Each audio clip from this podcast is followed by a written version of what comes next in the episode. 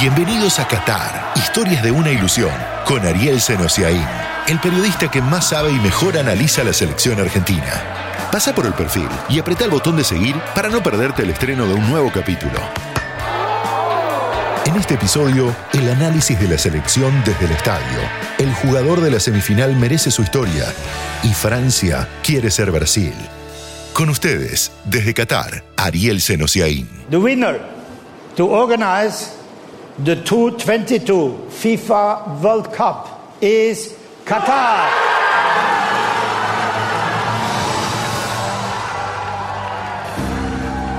El Mundial se trata de historias. Historias de los nuestros, de los otros, del fútbol. Historias que buscaban y buscan la gran ilusión.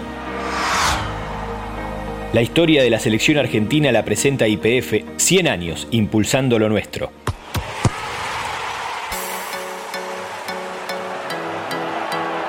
Tanto desear el final de los partidos anteriores, sufridas victorias de Argentina por penales contra Países Bajos, por la mínima contra Australia, en un encuentro que debió ser holgado triunfo para este querer y necesitar que no terminara nunca.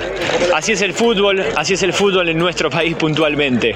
No podemos dejar de sufrirlo, aunque cada tanto cuando una página como la de hoy, de las más recordadas de la historia del seleccionado argentino, nos dejan esta exhibición futbolística y una superioridad tan marcada en el segundo tiempo, también nos damos cuenta que sin sufrimiento puede haber un disfrute especial.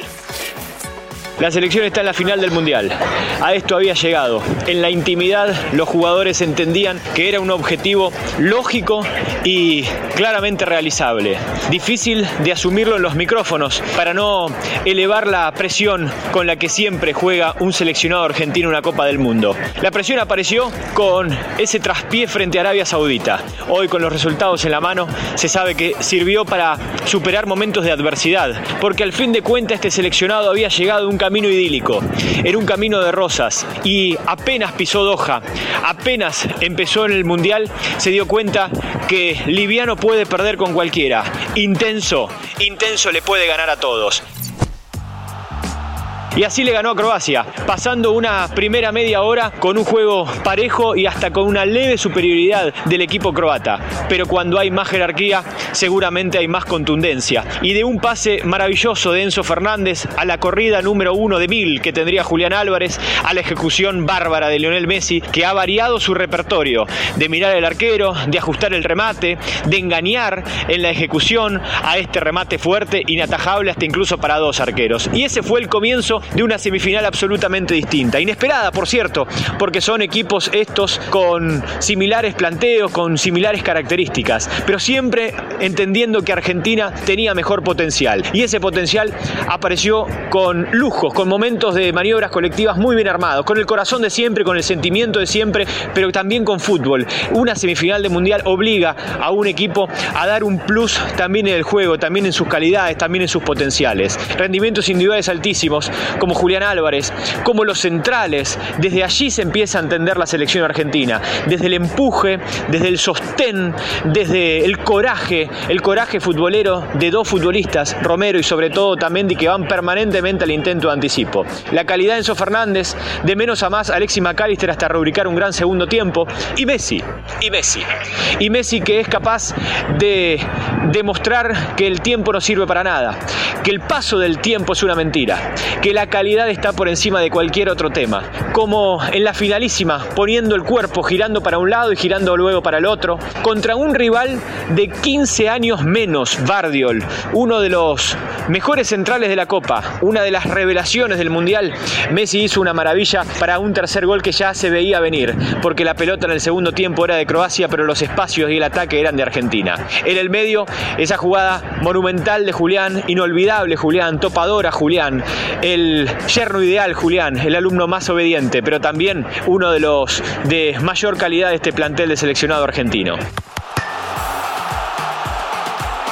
De principio a fin, esta copa nos ha dejado momentos de emoción. De principio a fin, esta copa nos ha dejado momentos históricos. El domingo, en el mismo estadio de ese paso en falso, en el mismo estadio de momentos de angustia, de emoción y también de disfrute futbolístico, la selección argentina va a jugar su segunda final en tres mundiales. Lionel Messi va a jugar su segunda final de Copa del Mundo.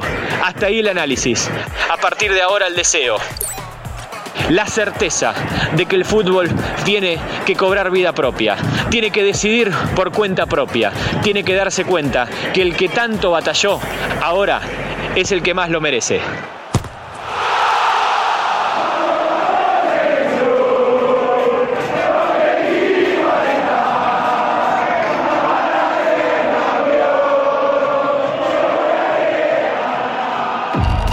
Jugó el partido perfecto y no puede faltar su historia. Julián Álvarez, su historia es de fines de 2015, cuando empezó el sueño, cuando el ojo de un especialista, Alfredo Alonso, lo vio por primera vez, cuando anotó su nombre y también su apodo, después de escuchar que el técnico le decía siempre arañita. Alfredo nos cuenta, Julián, de aquella vez al mundo, de Calchín a Qatar.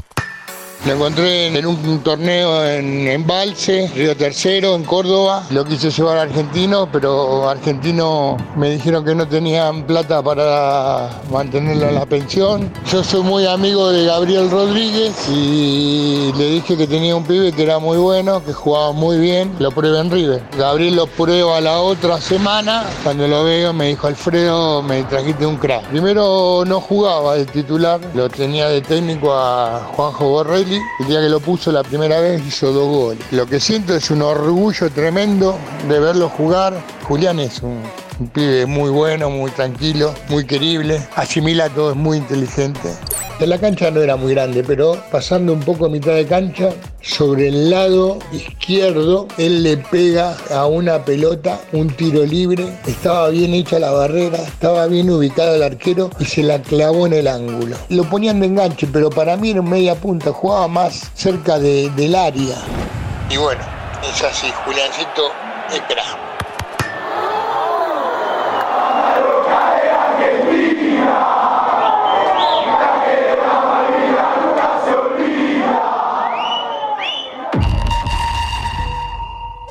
Hacía 20 años que un campeón defensor no llegaba a semis de un mundial, desde Brasil en los 90. Incluso en este tiempo, algunos quedaron afuera en fase de grupos en el torneo siguiente al del título. Alemania en 2018, España en 2014, Italia en 2010, Francia en 2002. Sufrió entonces la lesión de Zinedine Zidane, nada menos. Ahora también se le lesionaron varios, algunos de los muy buenos, se sabe, Pogba, Kanté, Benzema, Kimpembe. Allí está Francia igualmente, que ganó sus últimas tres semifinales mundialistas. Busca ahora ser el tercer bicampeón de la historia, Italia en el 34 y el 38, Brasil en el 58 y el 62. Omar da Fonseca arrancó su carrera en 1978 en Vélez. Jugó luego ocho años en el fútbol galo entre PSG y Mónaco. Hoy comenta el Mundial para Bain Sports. Por esto, cree que Francia puede repetir. El primero, evidente, es Kylian Mbappé, un jugador que va muy rápido, que elige muy rápido, que efectúa sus acciones muy rápido y que tiene una facultad de siendo tan veloz y tan rápido, sigue siendo justo, preciso, otro elemento importante es que un jugador como Griezmann está considerado un jugador que le gusta terminar las acciones, que es un goleador, pero que tampoco se puede considerar un armador estricto y muy fino. Va a ponerse el overall, como se dice. Creo que ha dejado el egoísmo, que ha dejado su personalidad o mismo su talento para fortalecerse a ser útil, demasiado o muy útil para el equipo. Y después el tercer punto es Olivier Giroud, que es un jugador que en, Francia siempre estuvo bastante criticado. Ese jugador un poco a la antigua, como se dice, ese delantero que pueden pasar mucho tiempo sin tocar, que no hace falta que participe, no se alimenta de querer estar en el transcurso de una jugada. Él está para el momento definitorio, para poner la cabeza, el pie Habrá más historias mundialistas. Habrá próximos capítulos hasta que haya un nuevo rey y empecemos a contar cuánto falta. para el 2026. Esto fue Qatar, historias de una ilusión. Todas las semanas, nuevas historias sobre Qatar 2022.